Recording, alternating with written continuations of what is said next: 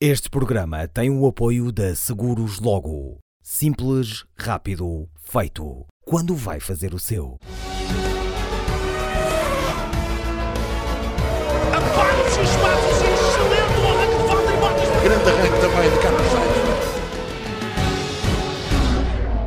Já cá estamos, muito boa noite, sejam bem-vindos a um uh, F111 Live Facebook especial no dia em que Sterling Moss, de 90 anos, nos uh, deixou uma notícia que chegou bem cedo neste domingo de manhã.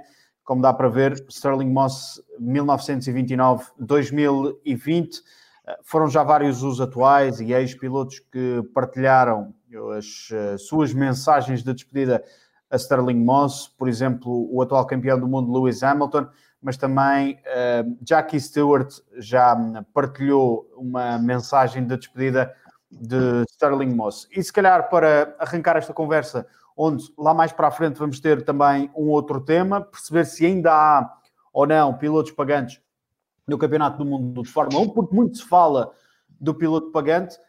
Isso vai ficar um bocadinho lá mais para a frente. Para já, João Carlos Costa, tu que és o homem da história e das contas, Sterling Moss, 58, vence o Grande Prémio de Portugal na Boa Vista, 59 vence a Monsanto. Uh, só lhe falta uma coisa: ser campeão do mundo de Fórmula 1. Ora, muito boa noite a todos. Uh, de facto, falta de ser campeão do mundo de Fórmula 1. Ele foi várias vezes segundo classificado, foi várias vezes terceiro classificado. Muita gente o compara com o Polidor uh, do ciclismo. De facto, nunca foi campeão do mundo. E, e falaste no Grande Prémio de Portugal de 1958 na Boa Vista, podia ter sido campeão do mundo se não tivesse tido uma atitude que eu acredito que nos dias de hoje seria impensável. O Michael Antonio, que foi campeão nesse ano, teve uma saída de pista uh, e foi empurrado para voltar à pista. As regras da altura diziam que os pilotos não podiam ser empurrados, mas falavam em pista. E o Michael Antorn, para pôr o motor a trabalhar uh, no seu Ferrari, foi empurrado por um comissário de pista ou por pessoas que estavam na borda eh, da pista do circuito da Boa Vista. E o Sterling Moss, no final da corrida, depois do Michael Anton ter eh, perdido o segundo lugar por ser desclassificado e também o ponto de volta mais rápida, foi pedir à direção da corrida que não achava bem, porque ele tinha feito tudo legalmente e que devia ser uh, reinstaurado na classificação. E assim foi, e no final do ano o Michael Anton foi campeão do mundo e o Sterling Moss não foi. No ano onde também houve uma situação com uma volta mais rápida, na altura atribuíam-se pontos para a volta mais mais rápida. O Sterling pensava que tinha a volta mais rápida e não tinha numa corrida porque leu mal um painel de informação. Esse ponto poderia ter sido suficiente. Ele perdeu o campeonato por um ponto também para lhe dar o título. Mas Sterling Moss é um, é um personagem que fica para a história e vamos ter todos a oportunidade nos próximos minutos de falar um bocadinho dessa história. Já agora, e por falar em Portugal, uh, o Sterling veio cinco vezes correr a Portugal correu nos três grandes prémios de Portugal uh, da primeira fase, 58 na Boa Vista, 59 no Monsanto, em Lisboa, e outra vez em 60 na, na, corrida, no circuito da Boa Vista, fez também uma presença num grande prémio do governador, que era uma prova que se realizava também no circuito do Monsanto nos anos 50 e ganhou. Esteve em Vila Real em 58, daqui a pouco vamos mostrar um documento muito, muito interessante, porque tem a ver com a história do Sterling Moss também, e também ganhou.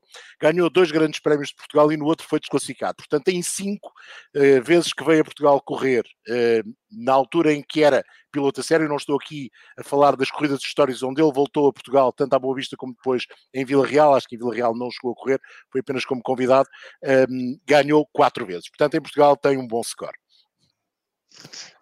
Quem mais quer falar sobre Sterling Moss? Deve ser o Veiga, não é? é pá, eu.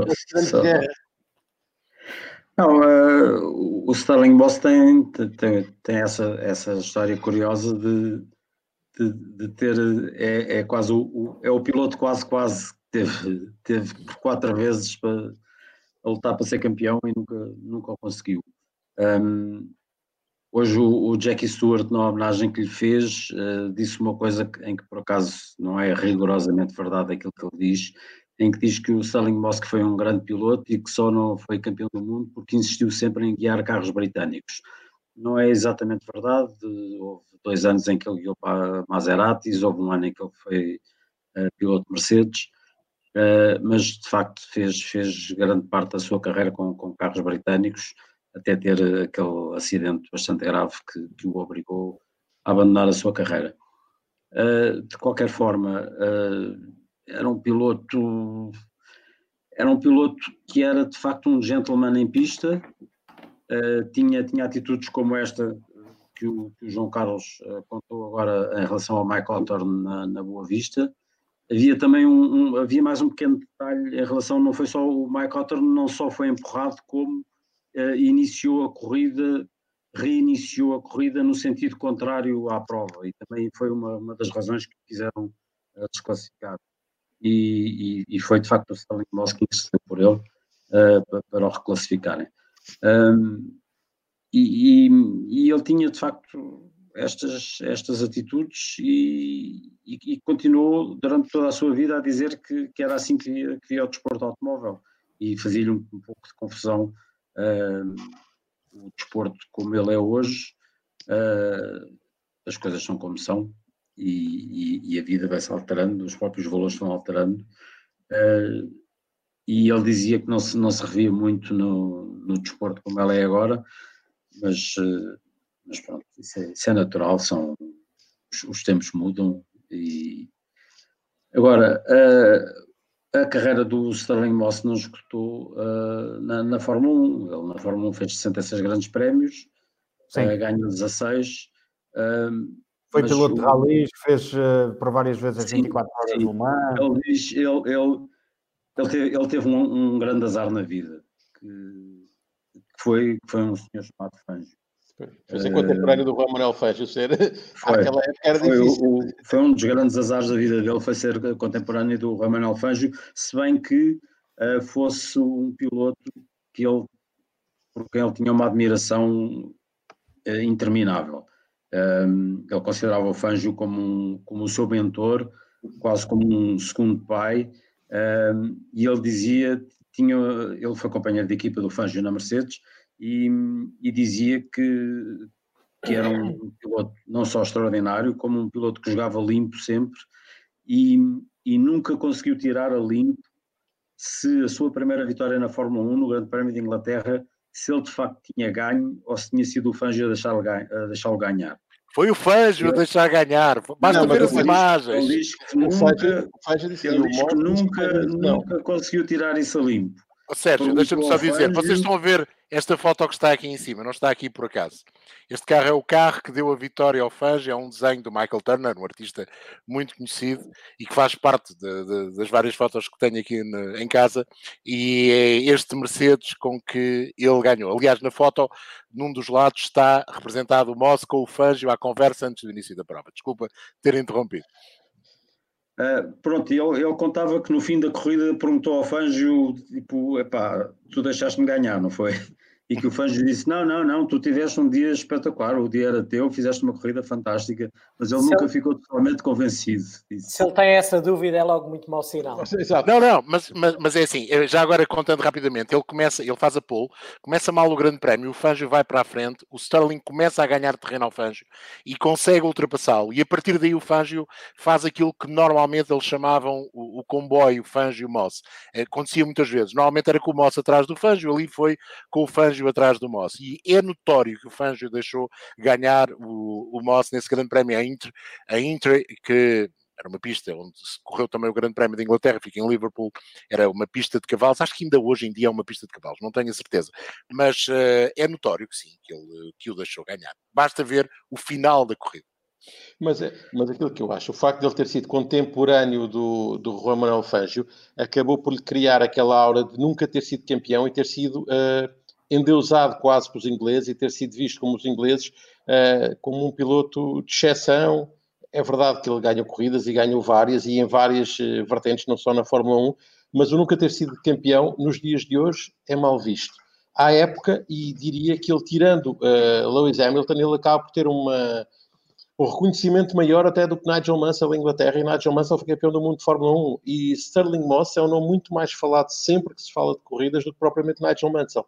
E isso também mostra um, o misticismo que se criou à volta dele, e aquela hora de, ok, nunca foi campeão, mas corria contra Juan Manuel Fangio, que foi cinco vezes campeão e que para muitos foi o melhor do mundo, uh, hoje se calhar já não será, mas será um dos três, quatro melhores da história, e isso criou-lhe também essa oportunidade de ganhar uma aura uh, diferente, diria, para uma pessoa que nunca foi campeão. E há vários pilotos que nunca foram campeões do mundo e que não têm de todo esse reconhecimento.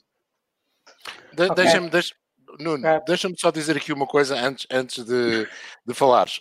Um, o, o, o, Sterling é, é, muito engraçado que quando tem o acidente em Goodwood, ele fica em coma durante um mês, ficou paralisado ou semi-paralisado durante seis meses e depois consegue fazer com um carro de Sport, com um Lotus, um teste em Goodwood e fica muito perto dos tempos uh, que fazia anteriormente mas diz uma coisa: diz que houve duas razões que o levaram a deixar a competição. Depois, já vamos falar nisso. Ele voltou às competições muito mais tarde, mas houve duas razões que deixaram, uh, que o levaram a deixar as competições. Uma, não conseguia com a mesma naturalidade fazer uma linha trajetória, ou seja, entrar na curva com a mesma naturalidade, tinha de se concentrar mais, era um esforço suplementar, deixou de ser algo natural. Outra, havia um senhor Jim Clark que estava a aparecer e ele não queria nitidamente viver outra vez a situação de ter alguém capaz de o bater. E, portanto, resolve uh, arrumar o capacete muito cedo, aos 32 anos. Ele também começa muito cedo uh, a sua vida. Há uma coisa notória no Sterling Moss. Foi um homem que sempre se soube vender muito bem. Ele começa a correr em provas de rampa em Inglaterra com 17 anos e diz que para ele essa foi uma opção, as provas de rampa, por duas razões. Primeiro, porque seria, em teoria, uma boa maneira de ganhar experiência. Segundo, porque era um miúdo face a velhos. Malta com 30 e muitos anos na altura, estamos a falar a seguir à Segunda Guerra Mundial, era considerado gente já com mais idade. E, portanto, toda a gente tinha interesse no miúdo de 17 anos que ganhava. Uh, ele percebeu rapidamente que a boa ligação com a imprensa, o, o ser notícia, uh, era de facto uh, o mais importante. Nuno, tu é que tens, tens uma visão barra opinião um bocadinho diferente sobre Starling Moss. Sim, mas não posso dizer lá aqui hoje, não é? Não é, não é o dia apropriado, porque o professor German de Saraiva é coisa para se zangar. O é... German de Saraiva é coisa para se zangar. É pá, a pior coisa que pode haver é unanimidade, pá. Ora aí. A, a, pior, uh, não, sem dúvida é uma perda para o desporto automóvel, é uma figura, especialmente para o desporto automóvel britânico. Para mim, estou totalmente de acordo de uma frase que foi aqui dita há uns minutos, que foi muito endeusado pela imprensa britânica, apesar de ter sido sempre um perdedor, na Fórmula 1, óbvio Uh, se fosse de outro país, se calhar não se tinha criado nada da, do mito e da lenda, porque foi altamente protegido pela imprensa inglesa quando foi uh, dominado totalmente por outro piloto no mesmo carro. Por isso eu não, não tenho assim, não o ponho, na, na, não ponho sequer no, nos melhores, na, na, galeria dos melhores 20 pilotos da Fórmula 1. É óbvio que eu não o vi correr e, e, isso também conta. Desperta menos paixão um piloto que não vi correr, mas pelo que vi, pelo que falei, porque algumas pessoas já me disseram, uh, um piloto como o Jim Clark uh, estava a anos-luz em termos de qualidade de pilotagem de, do, do Sterling Moss e, e também é britânico e, e acho que não tem comparação, como outros que depois lhe seguiram. Por outro lado, tem, tem mérito, tem o mérito de ter sido sobrevivido a uma era muito difícil, de ter tido uma longevidade assinalável, apesar de marcada por um acidente grave. Tem outro grande mérito que era um piloto versátil, correu em tudo, e isso eu gosto quando ele diz eu era um piloto de automóveis, não era um piloto de Fórmula 1 só. Isso acho muito bom. Também acho uma certa graça quando ele diz nós sabíamos viver e divertirmos como pilotos atuais, não se fazem ideia de como é que é e têm uma vida muito pior do que nós. E depois o, o, meu talho que marcou é, numa entrevista que eu vi dele, ele contava a história de quando quis começar. O pai, apesar de ser um antigo piloto, não, era, não estava nada de acordo, porque achava que era demasiado perigoso e não queria que ele corresse. E, e dizia-lhe para ele não ir, e ele disse: Não, pai, mas é isto que eu quero, eu tenho mesmo que fazer isto, tens-me deixar correr. E o pai, a certa altura, diz: Ok, pronto, vai correr, mas tens-me fazer um favor. E ele pergunta qual é, e o pai diz: Pá, pelo menos usa um capacete. E ele diz: é pá, não, que isso vai-me fazer parecer um mariquinhas ao pé dos outros. E eu acho, eu acho isto muita graça porque é uma realidade completamente distinta da que nós vivemos, não é? Pensar que o pai lhe pedia, o único favor que lhe tinha que fazer era leva lá um capacetezito. E ele mesmo assim disse que não porque era um sinal de fraqueza. E acho essa história engraçada e era o que queria trazer aqui até em homenagem para trazer um bocadinho de, de, bom, de bom, boa disposição a um piloto que nos deixou hoje. Deixem-me olhar aqui para, para um artigo uh, de uma pessoa com quem, com quem várias vezes falamos e com quem há dias, inclusive, uh, estivemos à conversa no, num podcast, a Lídia Peralta Gomes, jornalista do Expresso. É, é um artigo do Expresso, uh, da Tribuna Expresso, uh, onde essencialmente escreve a Lídia, que demonstra, que demonstra o, o outro lado, o lado de, de Sterling Moss, e gostava de destacá-lo sobretudo por esta, esta fotografia artística que aqui está, e o texto é um texto muito, muito básico, muito pequeno, digamos assim, que resume muito bem aquilo que foi a carreira de, de Sterling Moss e que se lê facilmente em 5 minutos, nem tanto, uh, e dá também aqui, uh, ou, ou, dá, dá a percepção e dá para percebermos um bocadinho melhor quem foi uh, Sterling Moss, que hoje, que hoje nos, nos deixou. É um artigo interessante, podem bem pesquisar na, na página do, do Tribuna Expresso.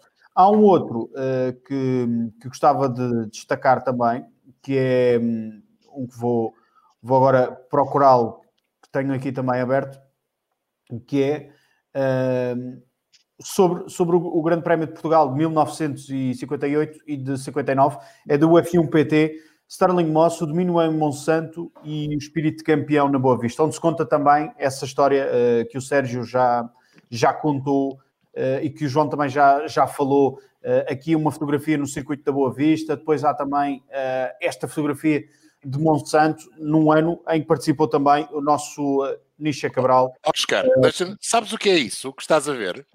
Sim. Sabes o que é essa fotografia? Não, não. CA5.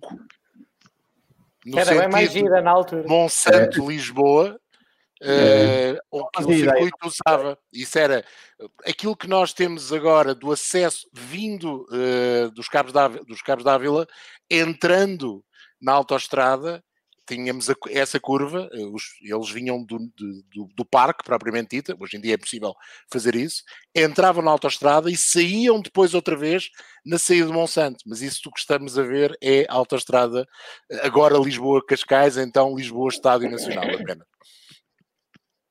Mas ainda voltando àquilo que o, que o Nuno dizia, uh, nós vamos, eh, não esta semana que vem, na outra semana, ter uma entrevista com o Sterling Moss. É uma das que estamos a preparar para a Eleven Sports.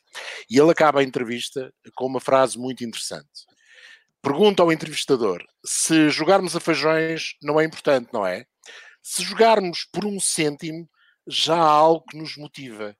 Quando se joga com a vida, há todo outro significado arriscar o pescoço dava-me um prazer enorme, mas não tinha o desejo da morte. É muito interessante esta frase, e, é uma frase de piloto dos anos 50, 60, onde eles sabiam, e nos anos 70 isso continuava a acontecer, e nos anos 80 em parte também, só a partir dos anos 90 é que a Fórmula 1 e o desporto motorizado tornou um bocadinho mais seguro, mas de vez em quando vai-nos provando que não é totalmente seguro.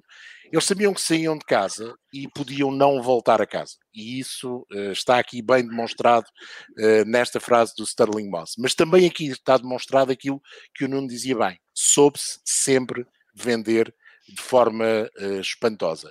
Mas tem grandes resultados. Aquela vitória no, no, nas mil e milhas é extraordinária. Bate o recorde da prova, deixa o Fangio uma eternidade, ainda que o Fangio, ele é o primeiro a admitir. O Fangio dizia-lhe sempre: Eu, corridas de carros de sport, não sou muito fã. O Fangio não era propriamente fã da resistência.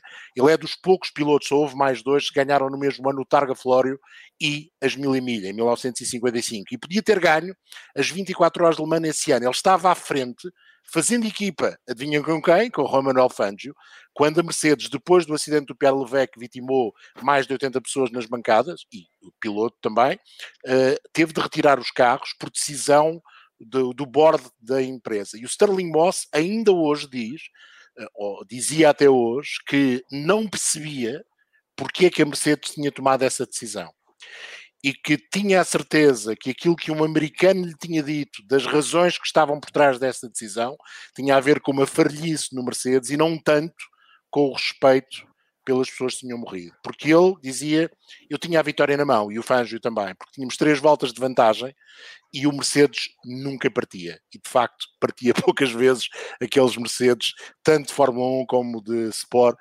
com o Alfredo Neubauer como diretor técnico. É uma das particularidades da história do, do Sterling Moss, tem outras.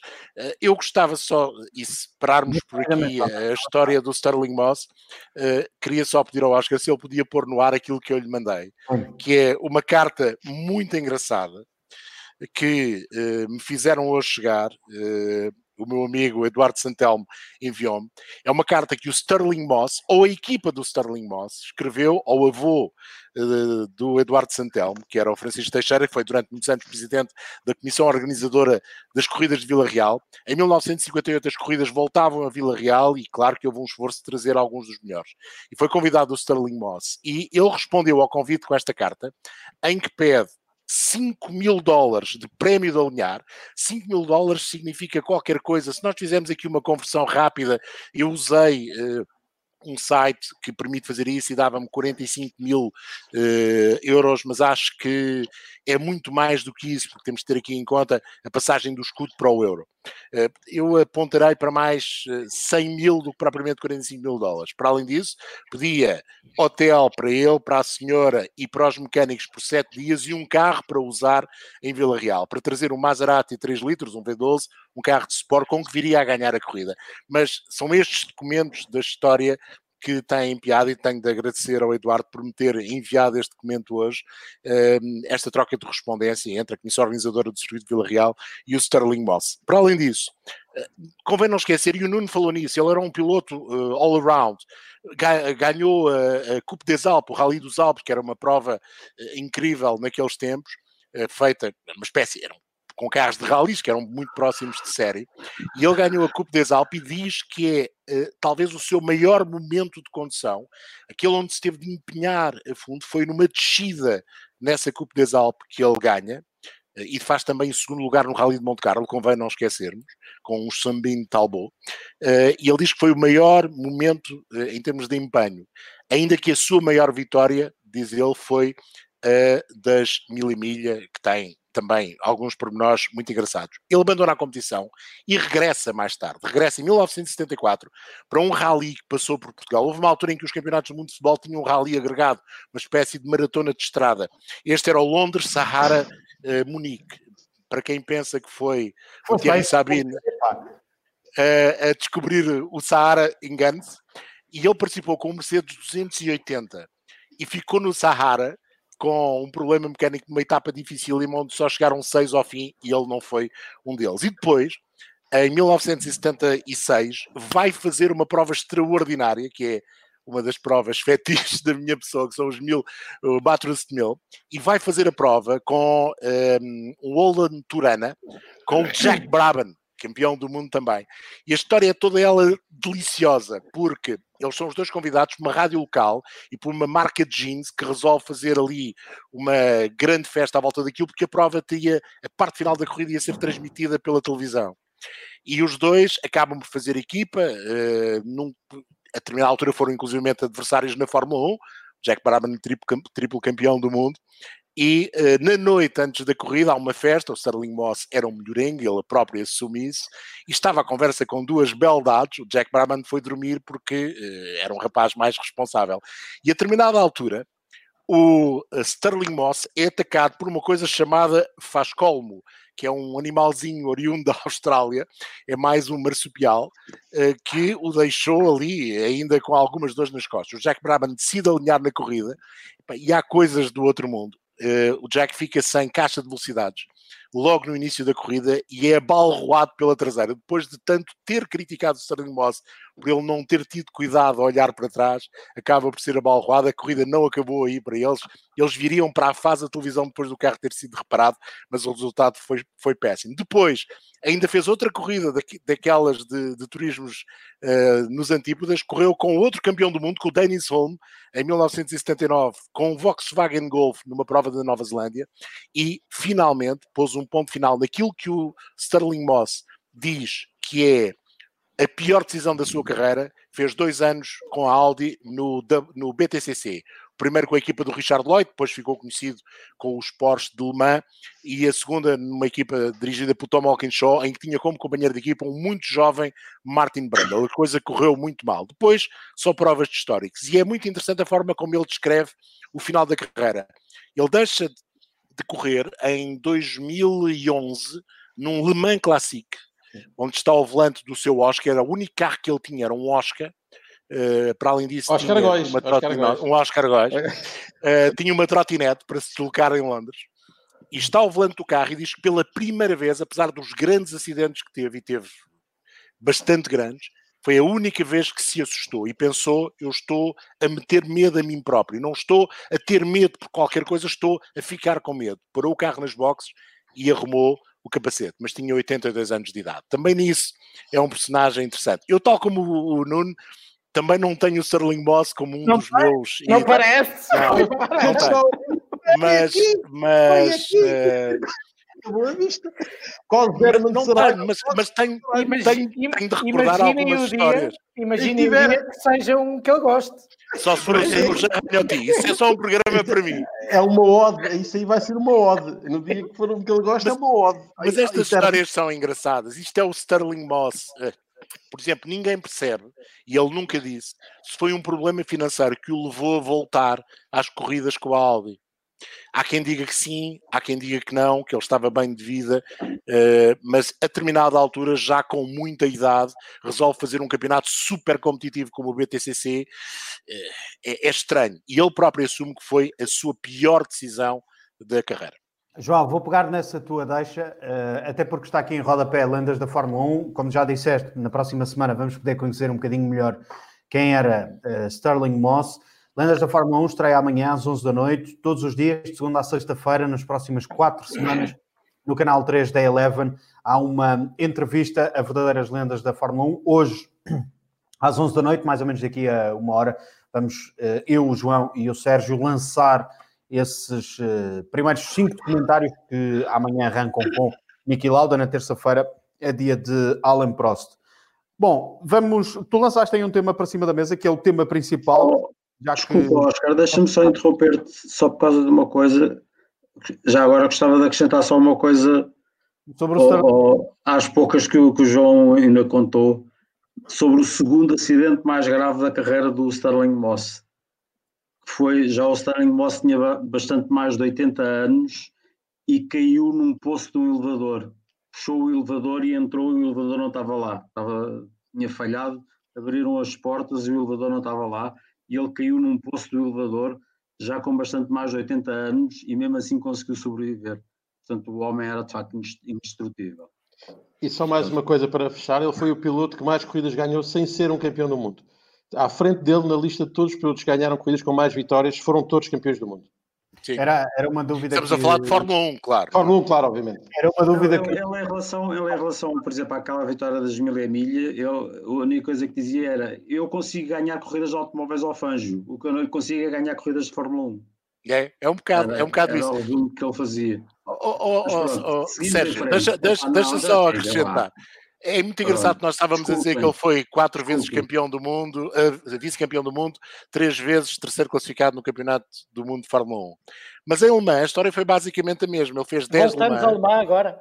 Vol- Pera. Nem falámos de Le Mans. Le Mans, Le Mans deixo para outro, para outro capítulo. Le Mans é para amanhã. Eh, mas é engraçado, porque ele em Le Mans, das duas vezes que acaba, e só acabou duas vezes, adivinha em que lugar ficou? Em segundo. Em segundo. Primeiro dos últimos, como sempre. Primeiro dos últimos, como sempre. Pronto, vamos aos pilotos pagantes. Tu falaste de algo importante, não sabíamos se, era, se eram dificuldades financeiras ou não eh, que fizeram o, o Sterling eh, ir para, para a Audi. Piloto pagante é um facto, é uma balela, permitam-me esta expressão, é só alguns ou são todos eles pilotos pagantes? Quem quer Não queres, começar? não eh, queres fazer a charneirazinha com o Sterling Moss? Podemos fazer a charne- charneirazinha. Quem queres mais? Deixa que o homem vai embalado. Ora, Vai deslargar, deslarga-me, deslarga-me que ele vai perdido. Não, é- é- é- Oh, oh, É- João, é- João, tenho só aqui um comentário para ti, é este do Paulo Alexandre Teixeira. É assim, com, Subscreves. não de todo. De todo. Foi aqui. gostava muito, gostava muito. Porque- Gostava muito porque tenho um enorme respeito pela pessoa que está aí escrito e gostava muito de um dia ser, mas estou a anos-luz, anos-luz. Bom, vamos lá aos pilotos pagantes. Isto tudo começou hoje, quando nós falámos uh, daquilo que seria o programa com o Sterling Moss. O Sterling Moss, como eu disse, começou com o pai a comprar-lhe um carro.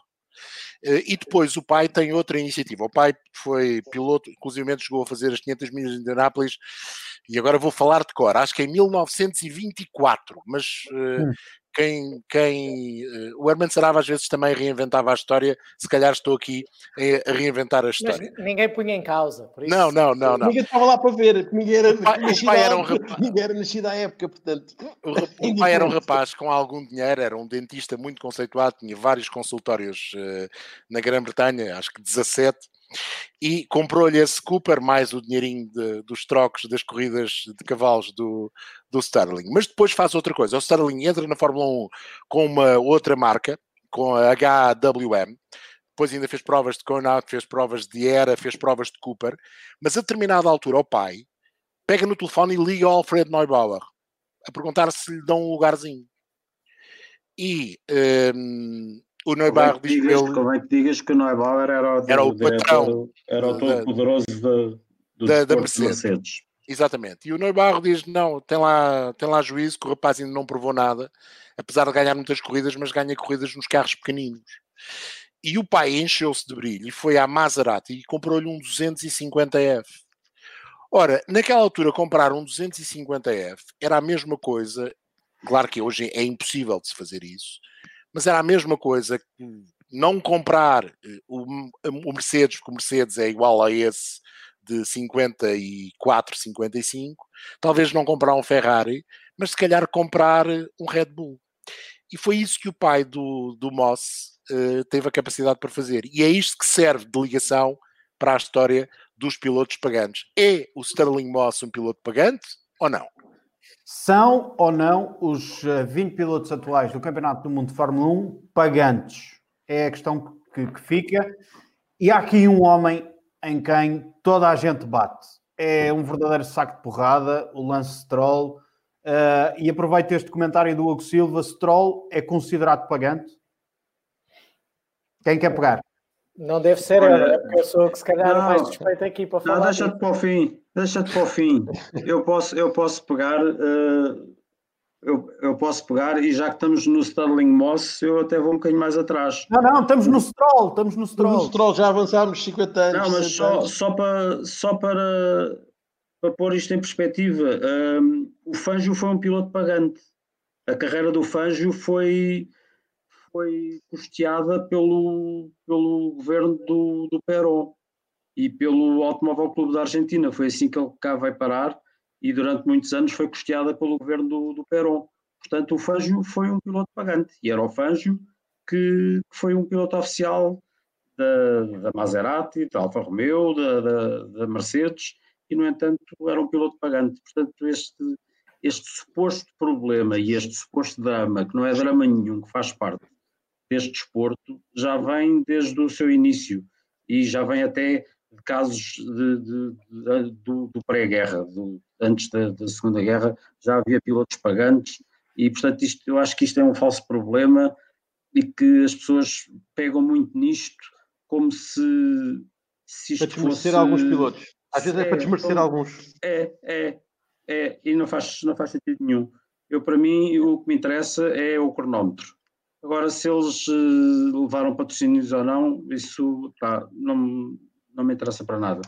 Eu acho é que sejam rápidos e que ganhem corridas. Eu acho que nós podíamos estabelecer aqui uma coisa, antes de cada um dar a sua opinião e falar nos casos.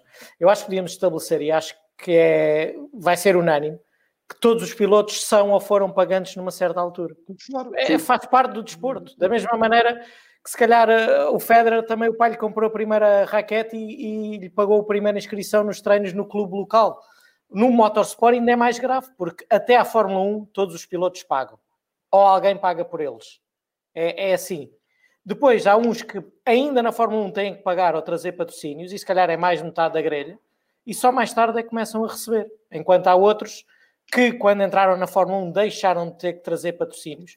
Mas aí tínhamos que ir procurar bem os casos, porque há os que têm que trazer patrocínios, ou há os que são um bom produto de marketing que vai gerar esses mesmos patrocínios uh, e interesse de marcas ou de produto para as equipas, mas pilotos pagantes foram ou são todos, ou o oposto. E a partir daqui podemos uh, discutir os méritos e podemos uh, tentar perceber como é que isto funcionou e sempre funcionou da mesma maneira. Oh, Nuno, e, e, e, também e convém, e convém também esclarecer aqui uma coisa: o facto de um piloto entrar numa equipa porque tem atrás de si um patrocínio interessante e, portanto, vai logo com aquele carinho de piloto pagante, não quer dizer que ele não receba e que não receba claro. bem. Mas, Normalmente, exatamente. desse patrocínio há uma fatia que é o seu ordenado. Bem grande. Portanto, ele, Bem Exatamente. Grande. Portanto, ele não está lá, do, dou um uma mala de dinheiro e coitadinho não recebe nada. Não, não. Dou, dou dois, dois, dois exemplos que me vêm já à cabeça. O Pérez e o Maldonado, as equipas nunca, sempre lhes pagaram salário sem ser um custo para as equipas. O patrocínio, claro. o nível de patrocinadores que eles traziam ou atraíam era tão grande que parte uma fatia muito considerável desse patrocínio é o salário do piloto. Claro. E são dois pilotos que um ganhou uma corrida, mas que era rápido, e ganhou em todas as categorias que participou, apesar de também ser um saco de boxe muitas vezes, mas era um piloto rapidíssimo. Sim. E o Pérez, acho que ninguém põe em causa o valor dele. Deixem-me deixem só, só uh, esclarecer aqui uma coisa. Peguei no comentário do Hugo e utilizei o termo saco de porrada, não é um termo que tenha sido utilizado pelo Hugo. Peguei no comentário do Hugo, como podia ter pegado em outros comentários que, que, que, nos vão caindo aqui na zona, na zona do chat. Uh, não é para dar porrada no Hugo ou, o que quer que seja. Uh, é sim, mas, mas, é algo que é constante. Uh, sobretudo, quando estamos nas nossas transmissões, e sou eu que estou a utilizar este termo, é muita porrada que leva Lance Stroll. E não é só transmissões, são muitos os meios de comunicação social que neste momento dão porrada nos pilotos. E a questão que eu deixo é, numa semana em que um órgão uh, conceituado britânico coloca uh, Lando Norris como a próxima estrela do Campeonato do Mundo de Fórmula 1, ou o próximo, um dos próximos campeões do Campeonato do Mundo de Fórmula 1, não é esse o tema hoje, vai ser o tema na próxima quinta-feira. Uh, muito mais giro, aí sim, muito mais muito giro. Mais giro Já estou a arregaçar as mangas. É que vai ser. Aí sim, vai ser a verdadeira porrada. Aí sim, vai ser giro. A questão que fica é, quantos dos atuais pilotos da grelha levam para as equipas os seus próprios patrocínios. Por exemplo, Lewis Hamilton, que é campeão do mundo, leva um exemplo a Tommy Hilfiger. É, ele levou aí a Bose, mas não é ele que leva. É um, ele torna-se um produto de marketing tão interessante que essas marcas querem apoiar o piloto campeão do mundo e a equipa onde ele Sim. está. Mas o, o Hamilton, dizem sempre, não, nunca foi piloto pagante. Não foi ele porque alguém pagou por ele. Isto é, é, é desde os karts teve a sorte depois do pai lhe pagar eh, os primeiros, as primeiras corridas. Depois teve a sorte de ser apoiado pela AMG, McLaren, Mercedes. Que lhe pagaram durante toda a carreira. Porquê? Porque ele era muito bom, não está em questão, e provou que merecia, mas era um produto de marketing muito interessante. Da mesma maneira que a Fórmula 1 agora quer um piloto chinês e uma senhora e um árabe, e, já, e antes queria um indiano, ainda antes disso tudo queria um piloto de raça negra. E, e, não tem mal nenhum. E se conseguirem isso com um piloto, com um fenómeno, com um talento fenomenal como o Hamilton, melhor ainda. Agora, se ele não fosse assim, se calhar quando foi com 10 anos falar com o senhor Ron Dennis lá naquela entrega de prémios, ele se calhar não lhe tinha prestado tanta atenção. Há, há que pôr tudo em, em, em perspectiva. E, e, falas no Lando Norris. Eu, eu, não vou defender o Stroll porque tenho conhecimento de causa, como, como vocês sabem.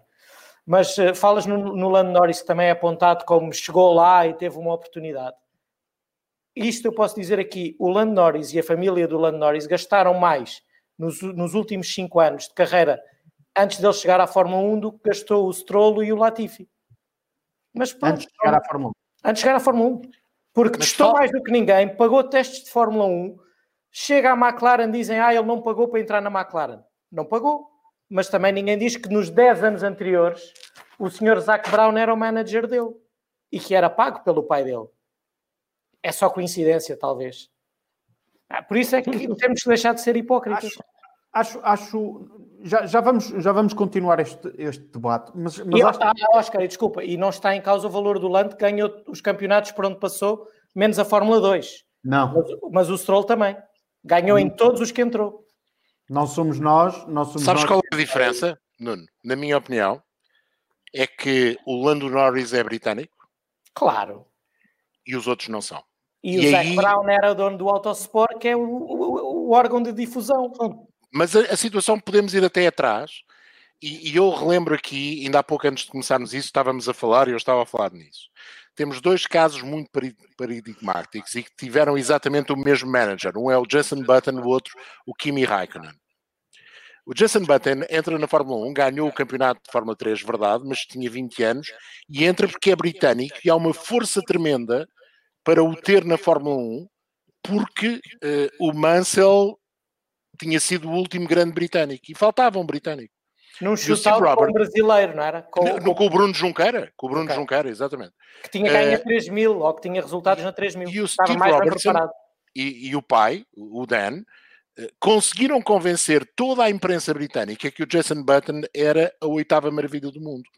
E passado pouco tempo, passado um ano, convencem a imprensa britânica, não é com britânico, mas é de facto um, um case study, que o Kimi Raikkonen eh, é o futuro campeão, tal como o Jason Button também foi campeão, uma vez cada um, mas também aí houve todo um marketing posto em cima da imprensa britânica que na altura, até se calhar mais do que agora, é muito importante na divulgação da imagem do produto Fórmula 1 ao redor do planeta, mais do que qualquer outra, eles conseguiram vender esses nomes.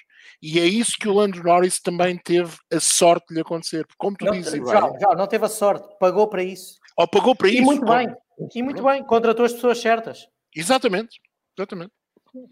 É- o, o- Fernando Alonso é uma grande aposta do Flávio Briatore. O Michael Schumacher, o Willy Weber e a Mercedes pagaram 150 mil dólares para o Schumacher sentar a parte de baixo das costas em Spa no Jordan e esteve quase para não sentar a parte de baixo do- do- do- das costas no Jordan, porque o Jordan teve quase para não participar nesse grande prémio porque havia umas dívidas e a polícia chegou a Spa e eu estava lá e lembro-me bem e arres- teve quase para arrestar os carros mas havia 150 mil para pagar.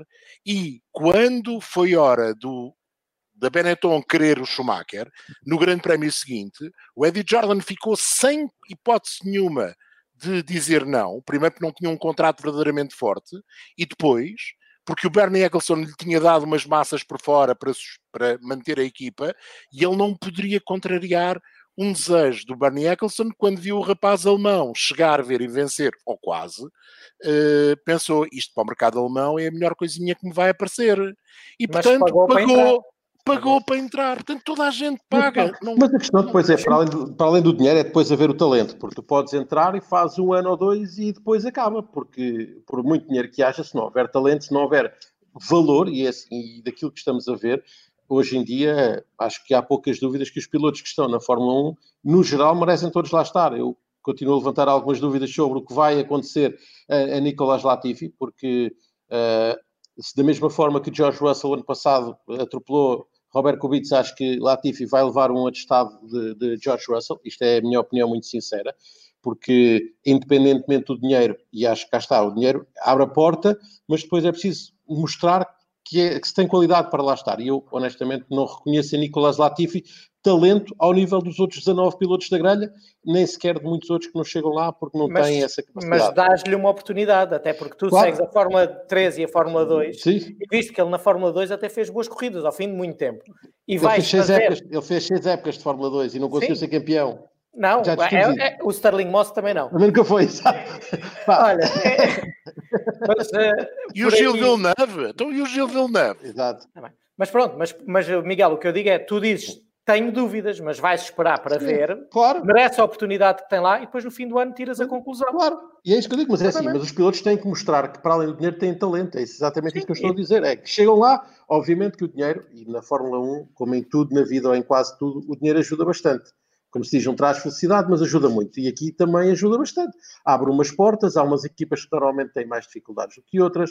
Ah, se nos recordarmos, por exemplo, o Fernando Alonso, quando chegou, acabou por trazer uma série de apoios por trás. Telefónica, Telefónica, do Santander, depois que acabaram por lhe catapultar a carreira. Obviamente que não, que não era que a partir de determinada altura, como acontece com o Lewis Hamilton, ele passa a, a receber e esses patrocinadores vão para as equipas onde eles estão, porque isso dá um retorno brutal para essas empresas e para essas marcas, mas, apoiadas mas, na qualidade que tenho, claro, mas ao início, claro que sim. Claro. Mas acho que não há muita dúvida. Deixa-me, deixa João, deixa-me só pegar aqui nesta questão que já tinha lançado há pouco, do Jorge Ribeiro de Almeida, um comentário no nosso chat. Uh, Nuno, acredito que vais-me dizer que o valor uh, não é igual para todos os pilotos, porque vai depender da situação financeira das equipas. Por exemplo, será hoje uh, mais barato entrar e comprar o lugar numa Williams ou numa McLaren? É, na Williams aquilo está a saldos, não é? Uh, urgentemente de capital. Sim, e, tem, e, não, e é competitividade, não é? Eu, eu, eu, a, a, na McLaren tu não, não compras um lugar nos dias de hoje, até porque tem um, um suporte financeiro imenso e, e, e estão bem. E estão bem. Uh, agora, na, numa Williams, numa Haas, numa nestas equipas mais pequenas também tem vindo a cair porque o nível de competitividade tem vindo a cair. Agora, depois depende. Uh, se queres um valor certo, eu não te posso dar um valor certo, mas posso dizer, nos últimos anos, para seres piloto da Williams, tinhas que trazer entre 12 e 25 milhões de euros por uma temporada. Números é redondos. É pouquinho, se pensarmos bem, num orçamento que, que são cento e muitos, mais... São, são 10%. É pouquinho, é pouquinho. Mas, mas, nós estamos a discutir aqui os pilotos pagantes e acho que uh, no Está-se a ganhar bem lá para votos de Mafra. é pouquinho para aquilo que custa a Fórmula 1. O Pérez, mas... por exemplo, isto pode-se dizer, e o Maldonado, chegaram a levar 30, 35 milhões Sim. de euros para as equipas onde estiveram antes. Não, agora já não, já não é esse o valor do Pérez. Mas na, há 5, 6 anos atrás eram esses os valores que eles traziam como patrocínios tiras uma fatia que era o salário deles, mas ainda ficas com valores muito, muito interessantes. E, e pilotos que, sendo assim, rápidos, eh, têm, têm, têm muito interesse para qualquer equipa. Mas, mas, isto é uma situação que sempre aconteceu. Quando não havia patrocinadores, eram os mecenas que escolhiam amigos, uh, pilotos que eles achavam que tinham jeito e davam-lhes o dinheiro para eles entrarem nas equipas. E Hoje, o Filipe Weber fez um grande negócio com os irmãos Schumacher. exatamente. Vamos, Gastou vamos... se calhar um milhão e recebeu 20% de 80 milhões durante um monte de anos a seguir. Vamos, vamos pensar só desta forma. O que é que era mais difícil? Entrar na Fórmula 1 nos anos 70 ou hoje em dia? É que nos anos 70 entrava-se na Fórmula 1 com uma caixa de dinheiro. Bastava isso. Não era preciso Olha, mais nada. Não, não se lembram da, da, da, grande fileira de pilotos brasileiros que durante alguns anos uh, houve na Fórmula 1? Sim. Havia pilotos brasileiros assim a chegar quase, passa a expressão, à pasada. E italianos, por causa e da a, lei.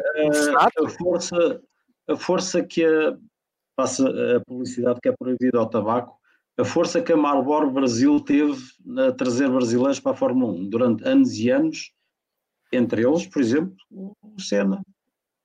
Claro. Ah, uh, estas coisas. Uh, e, e, é, e, depois, e depois há aqui a tal divisão que é quem paga com dinheiro próprio, quem paga com dinheiro de patrocínios. O Senna começou a carreira em Inglaterra com o pai a pagar, com a empresa do pai a pagar, com Sim. ele, do bolso dele, Sim. da mesada dele.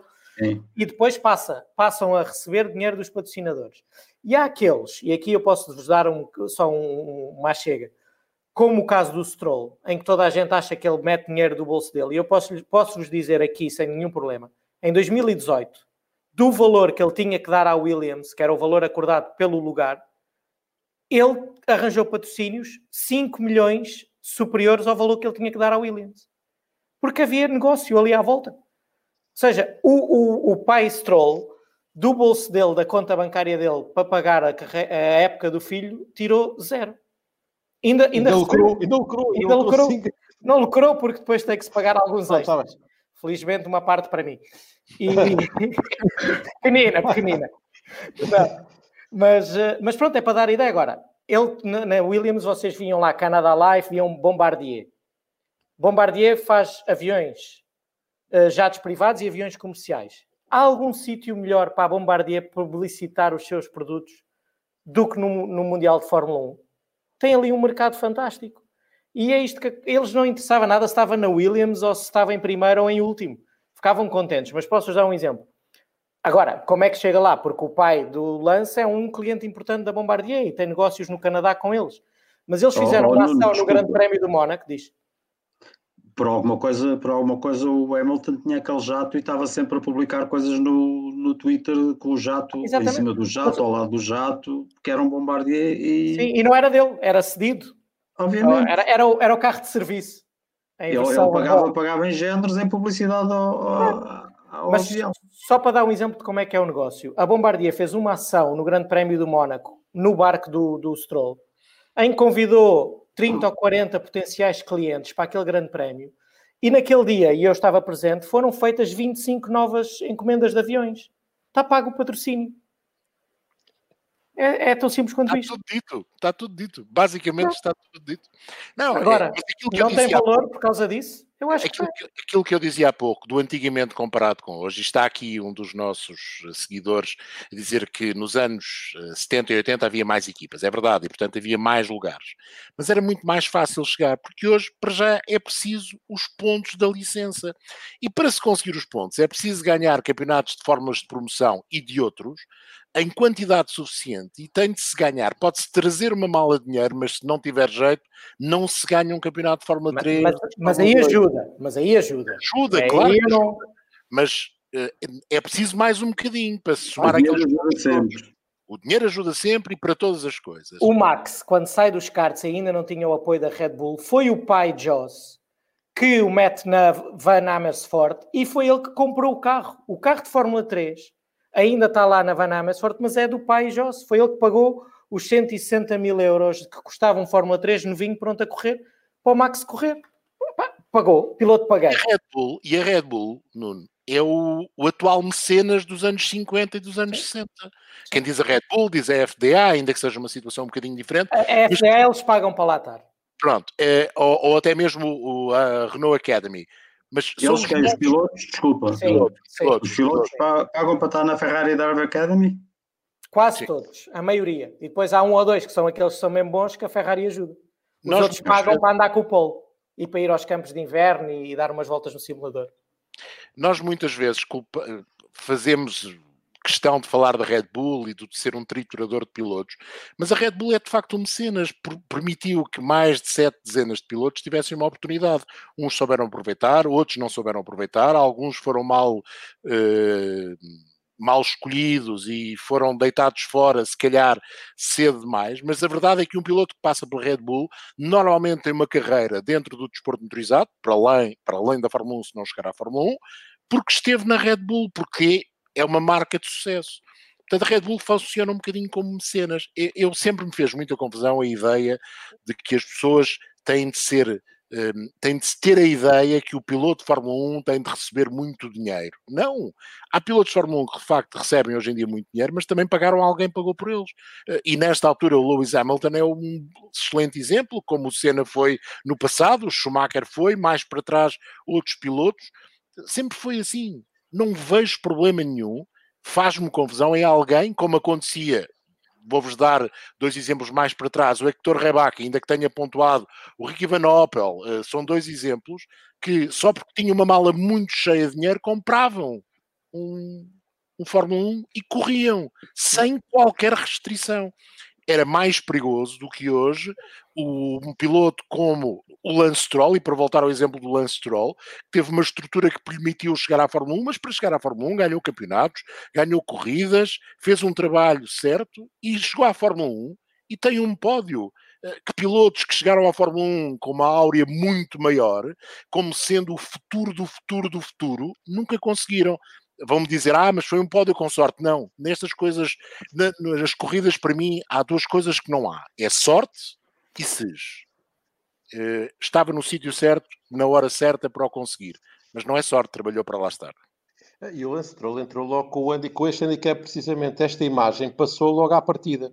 Questionou-se logo, antes de se ver o que é que ele poderia fazer, o que é que ele traria de qualidade em termos de condução, levantou-se logo este, esta hora, esta questão de, pronto, trouxe o dinheiro e ganhou, teve um lugar eh, para correr. Não, e está a mostrar, já trocou de equipa e, como dizes, foi ao pódio, eh, consegue resultados interessantes, ganhou nas fórmulas de promoção. Portanto, é um piloto que tem talento para lá estar. Há pouco perguntavam aqui uh, no chat também se qual de, é que nós achávamos entre o António Félix da Costa e o Filipe Albuquerque e o Álvaro Parente, qual é que teria tido talento para lá chegar. Já discutimos isto aqui também noutros dias, em termos de talento, se calhar teriam todos. Eu até todos. acho que todos. talento teriam todos. Depois foram as oportunidades que não surgiram na altura certa. Uh, o Álvaro fez um teste brilhante com a Renault, uh, mas depois dali não, não, não saiu mais nada.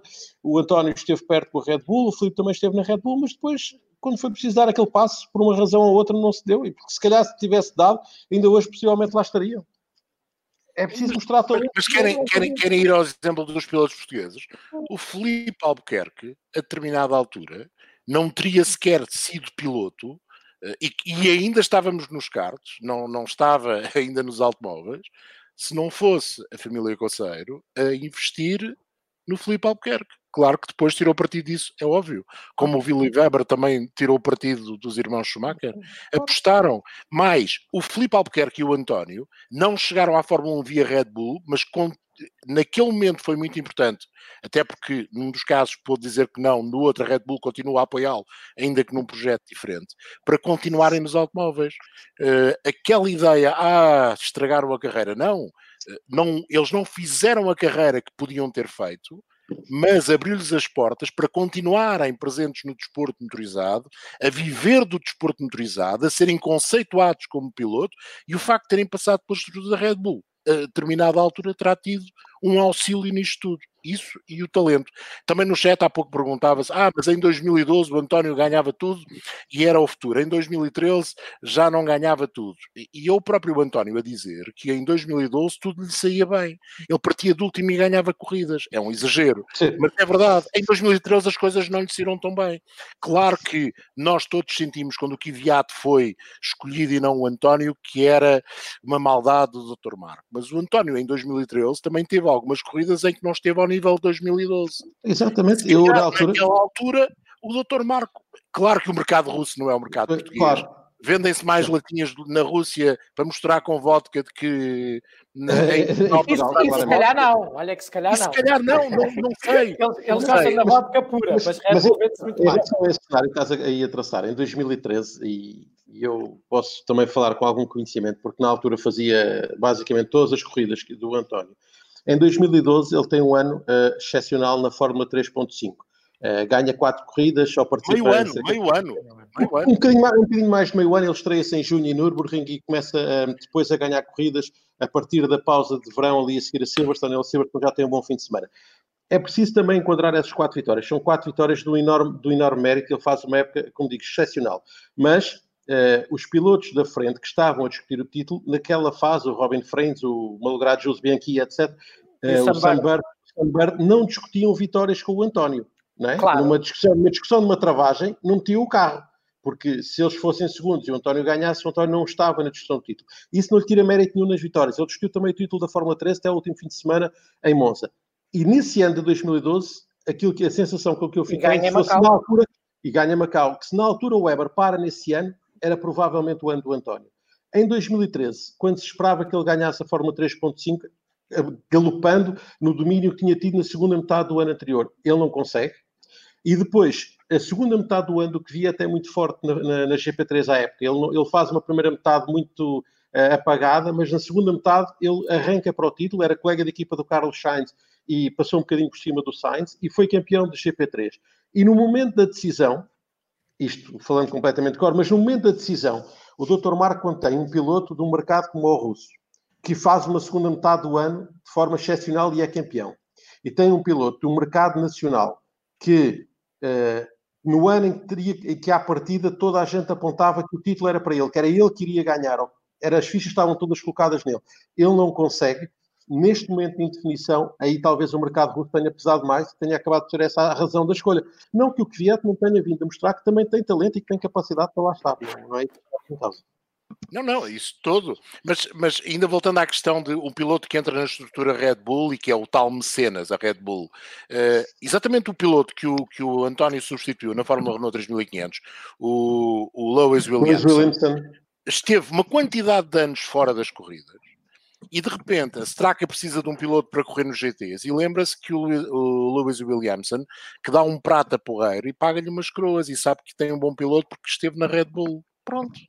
É, é o tal exemplo do mecenas um, que também tem de funcionar em todos os, uh, os sentidos, não apenas para um, suportar uh, o custo, mas para que permita ao piloto depois tirar partido de ter estado numa estrutura como essa. Mas é um piloto pagante, a determinada altura é um piloto pagante.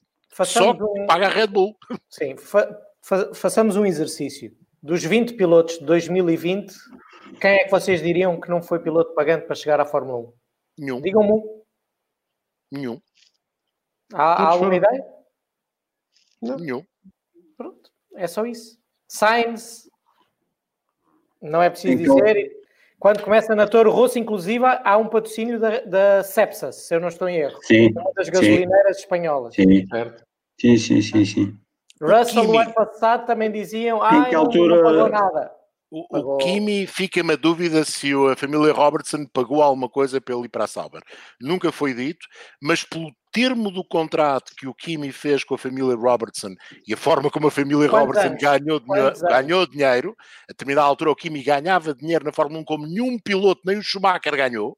O Kimi chegou a ser considerado o segundo atleta mais bem pago do mundo do mundo. E, e financiava as equipas nas Fórmulas Júniores dos Robertson. Exatamente, Fizer, fizeram parcerias, inclusivamente. Portanto, de alguma forma eu acredito que a família Robertson meteu dinheiro naquela altura.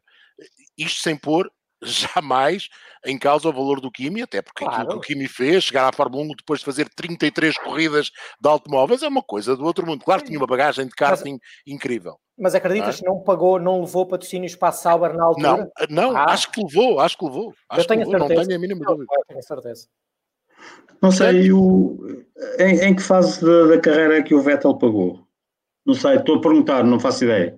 Estou, não teve quem pagou por ele, a BMW e a Red Bull, Sérgio. Exatamente. Ele era piloto BMW e piloto Red Bull. Portanto... Ok, mas aí já era contratado.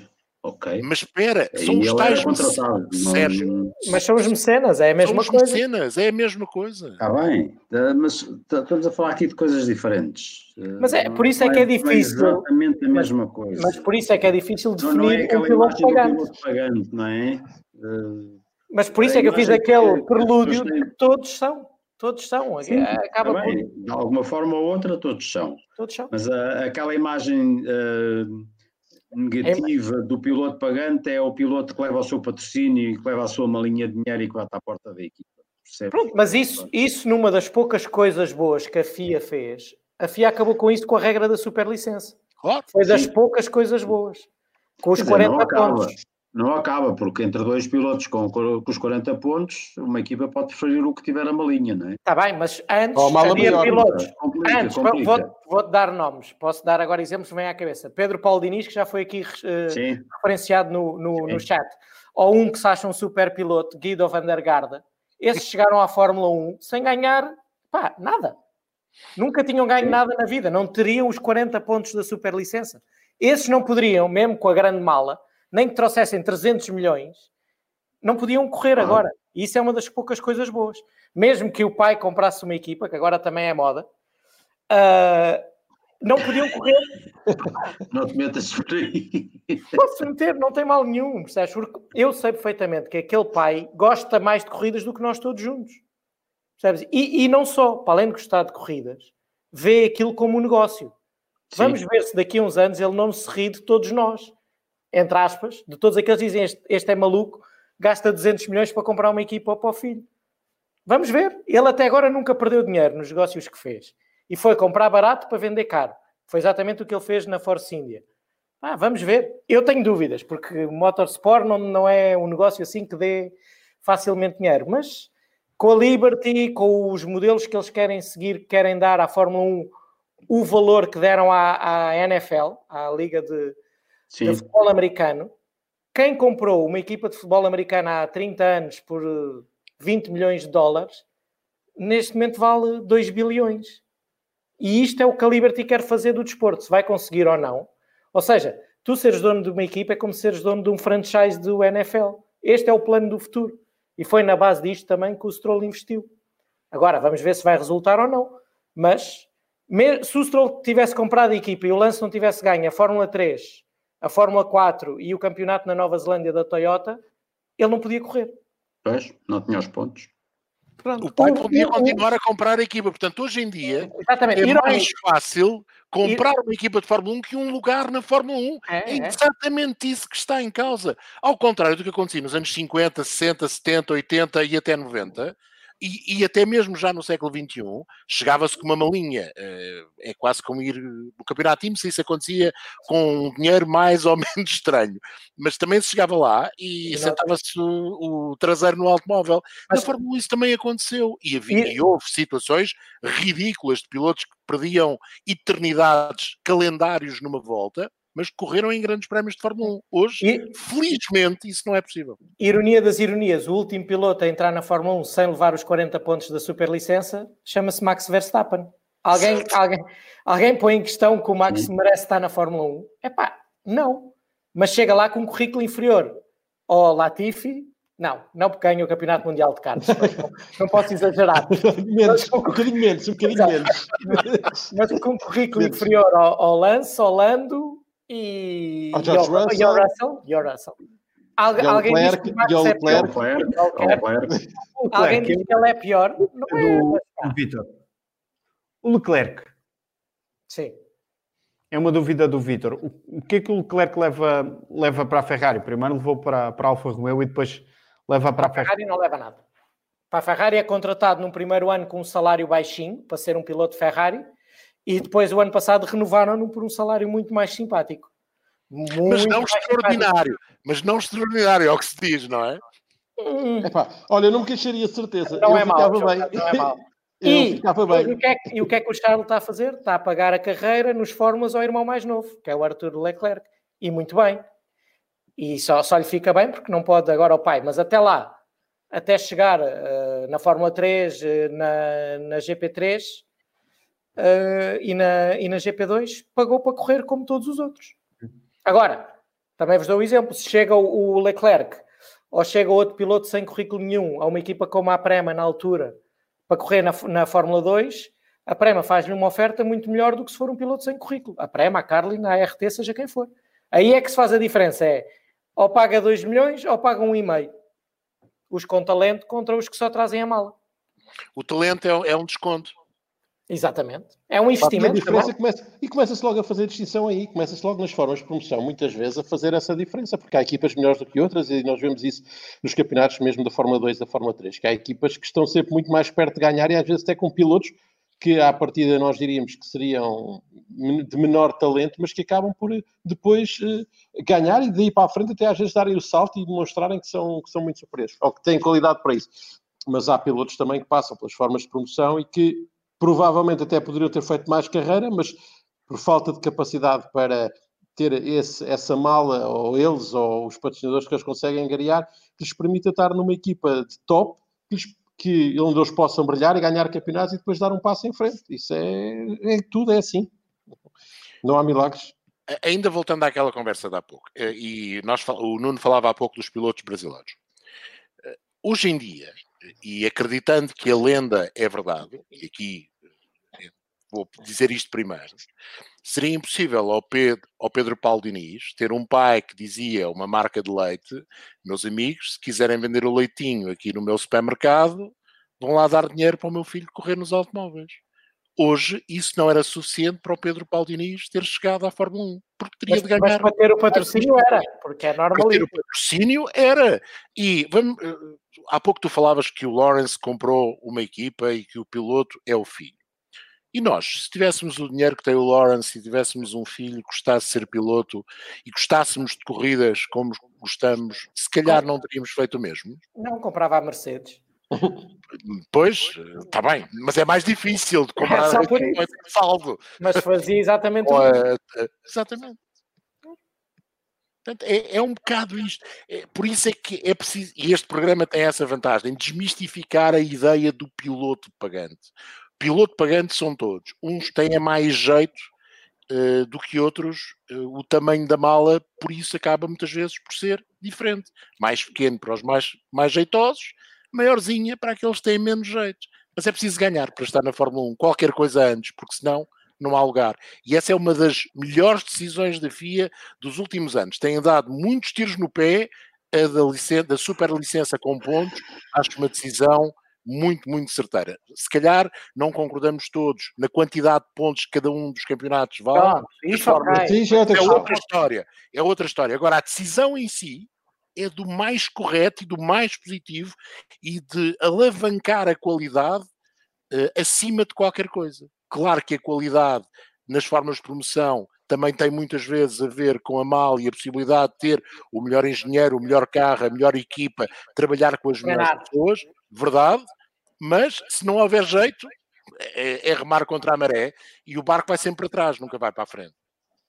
Há aqui um, eh, Oscar, não sei se tu querias dizer alguma coisa, Vamos mas eu chamou-me a atenção aqui um comentário de um, de um dos nossos espectadores, que era o Gaudêncio, se não estou em erro. Acho que já o tinha colocado aqui. Ah, já pronto, a perguntar, e o Bottas com o Toto? Já o Isto- tinha, já o tinha. É isso.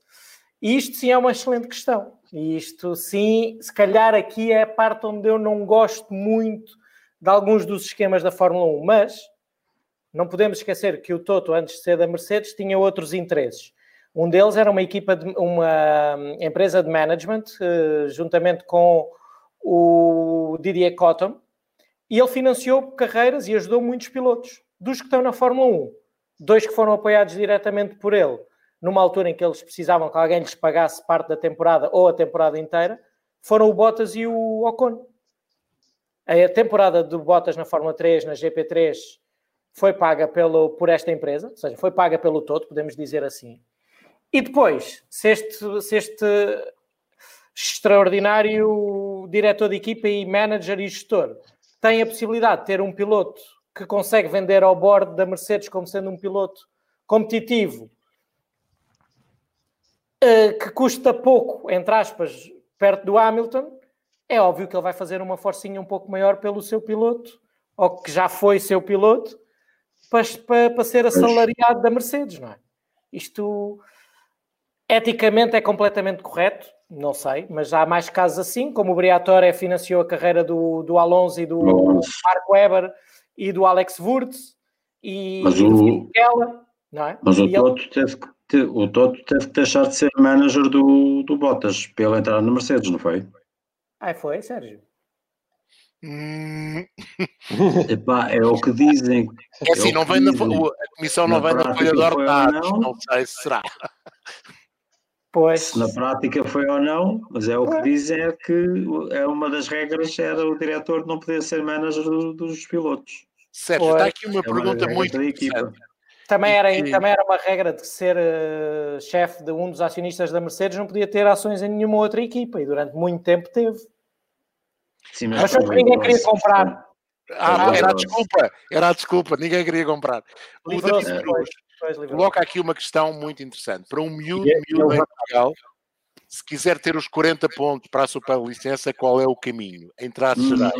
Ui, Ir lá para fora Ui, e fazer tudo. a sua vida. 5, 5 milhões de euros para gastar em 6 anos e depois a partir daí temos, escolhemos quais são os melhores caminhos, mas, mas se não tiver isso é, é- é impossível. Está respondido.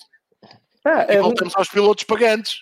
Percebes? Fazendo as coisas, porque nós não temos uma Red Bull, não temos uma, uma Galp, não temos uma Mercedes, não, não temos isso. Por isso vou Ter Galp assumir, temos. Ter Galp temos. não temos com capacidade de, Não de nem a financiar. capacidade para isso.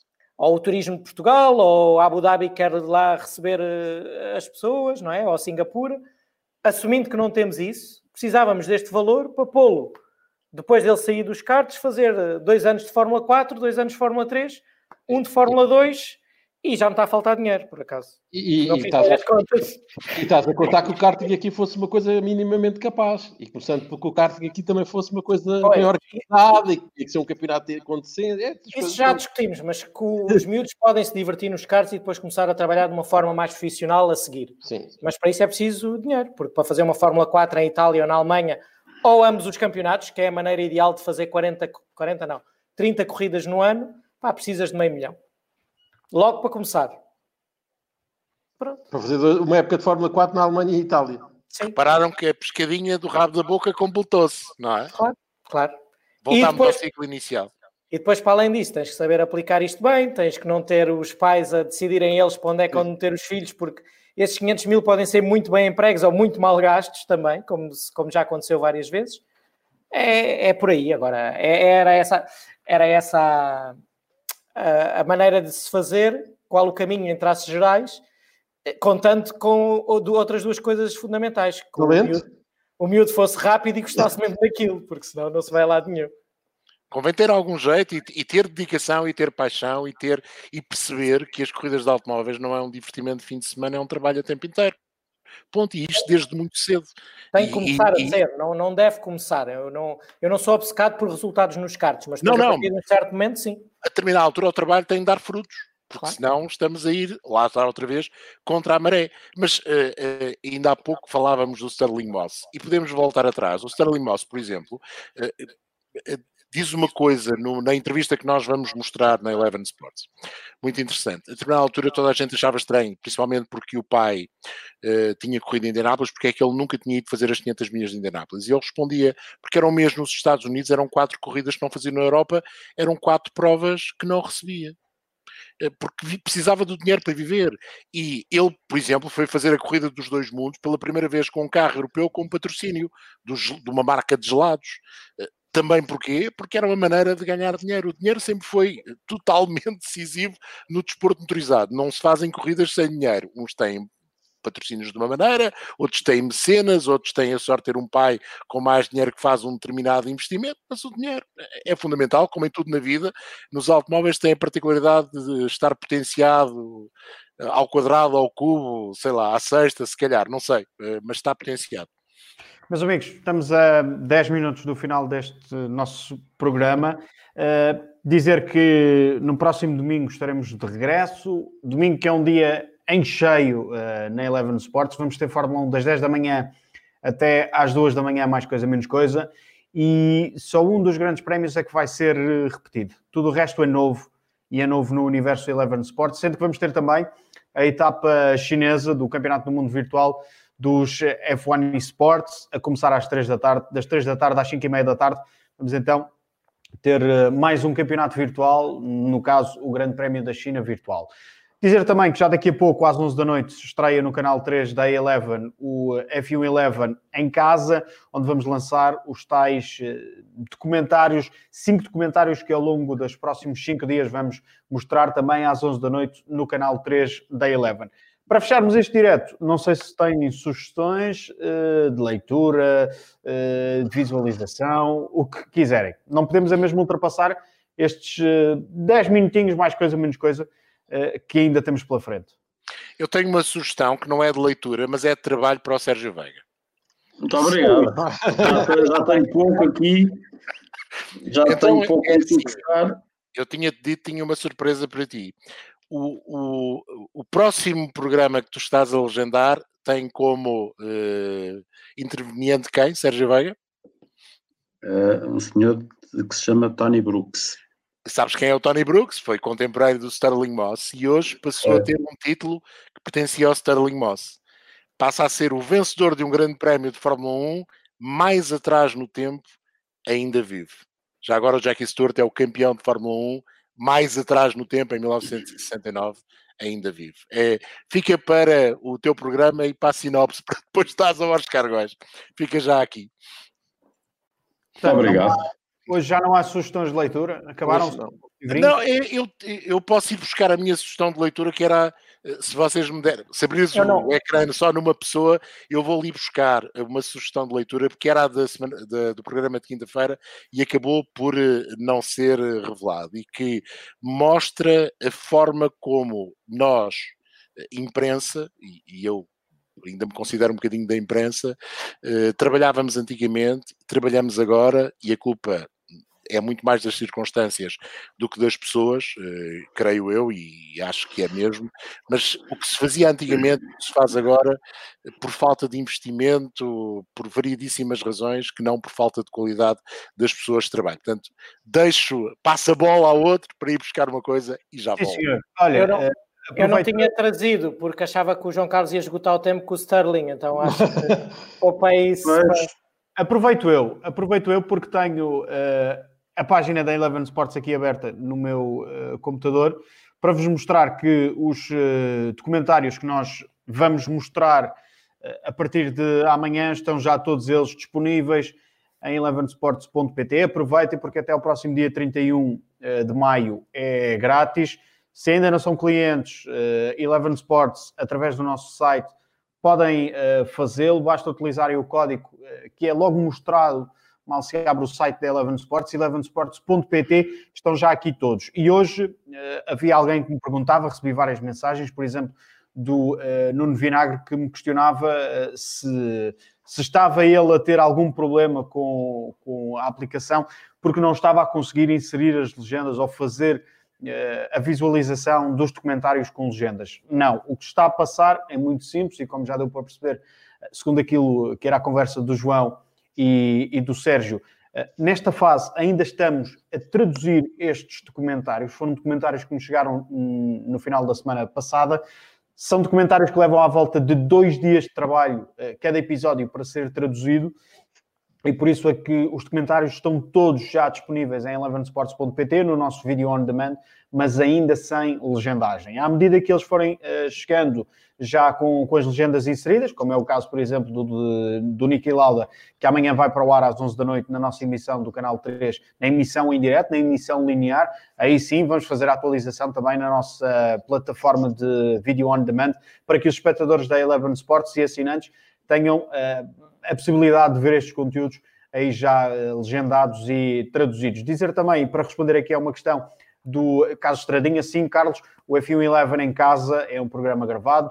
Ehm, que, já está, eh, que já está pronto para ir para o ar. Entretanto, o João Carlos Costa parece que perdeu-se. Ehm, alguém com uma sugestão para finalizarmos este? Eu tinha, eu tinha. Força, não? Eu estava a brincar antes, mas tinha, e há uns tempos, há uns programas atrás, o Miguel mostrou um Michel Vaillant sobre o Senna, e eu afinal também tenho esse livro, não sabia, não me lembrava. Mas uh, só para reforçar, eu acho que eu disse que me marcou muito em termos da minha juventude todas as bandas desenhadas do Michel Vaillant, e eu por várias vezes já disse que gosto muito do Grande Prémio de Macau, e aqui tenho, posso-vos mostrar, tenho este livro, vou só aqui enquadrar bem, esta banda desenhada que é o Michel Vaillant encontra em Macau o primeiro, que é nos anos anteriores, uh, que é na década de 80, e que é muito engraçado porque eu, antes de ir a Macau, só tinha visto Macau por, este, por esta banda desenhada, ou maioritariamente coisas do circuito, e quando lá cheguei estava retratado na perfeição. As curvas, os hotéis, os detalhes do circuito. E depois, mais tarde, voltaram a fazer, há dois anos atrás, o novo Michel vai em Macau, já de um dos anos em que até o António correu e foi o seu companheiro de equipa um, Fenestras que correu com, com o carro com as cores da, da Vaillant, na Carlin, se eu não estou em erro, e aqui já é com os Fórmula 3, com os Fórmula 3 recentes, dá para ver. E é muito giro porque temos aqui livros, acho que são com.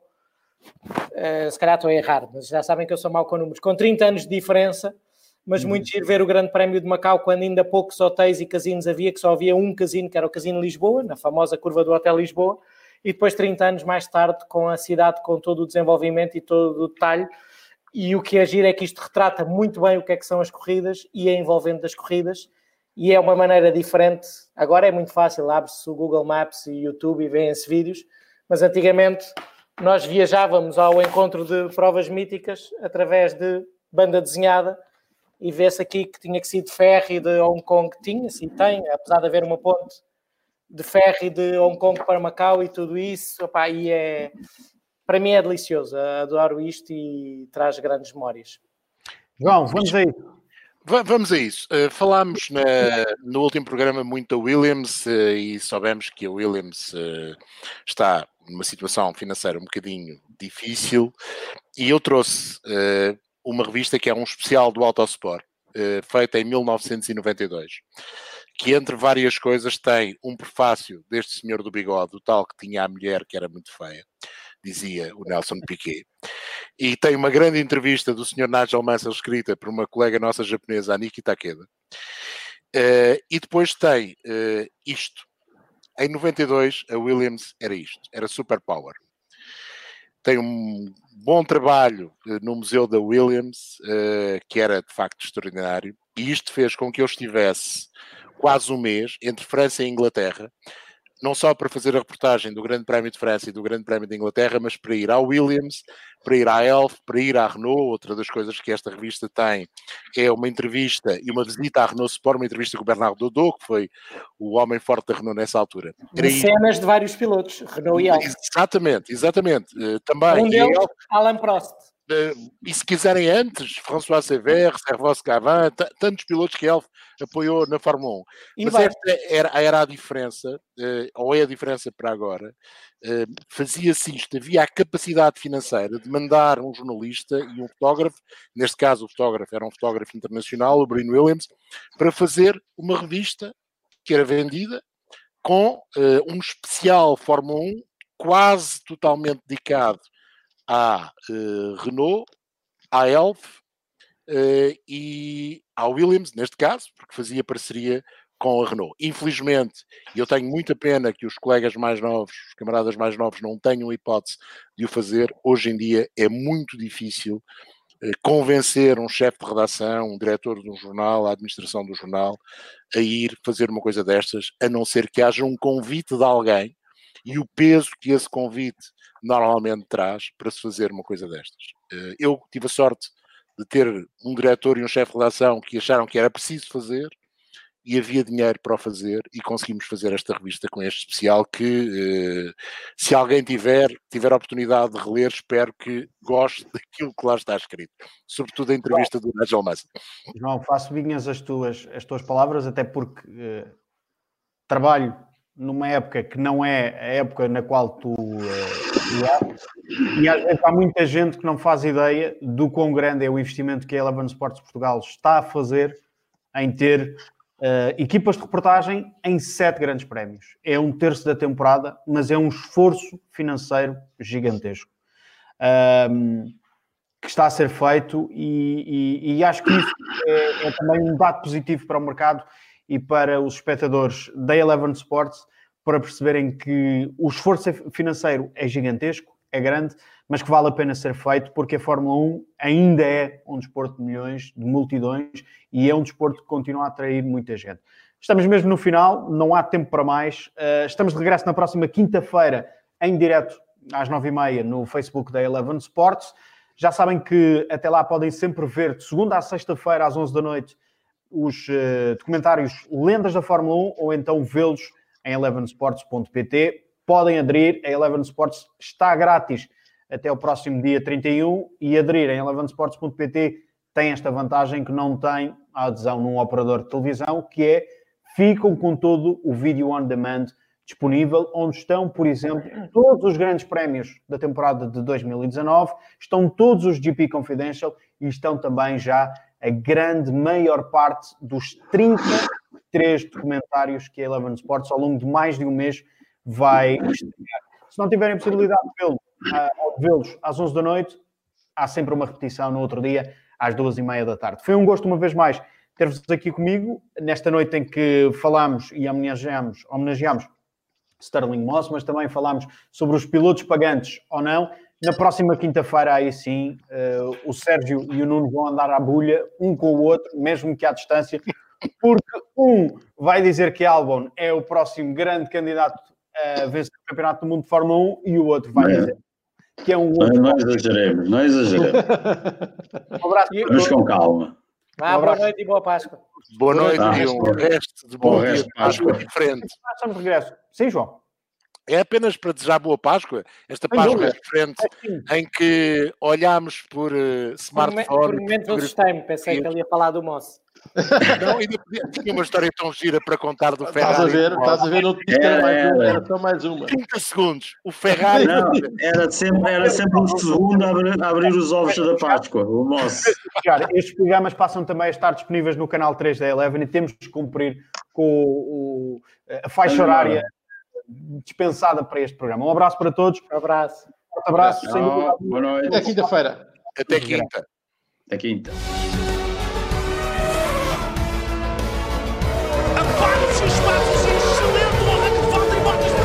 também de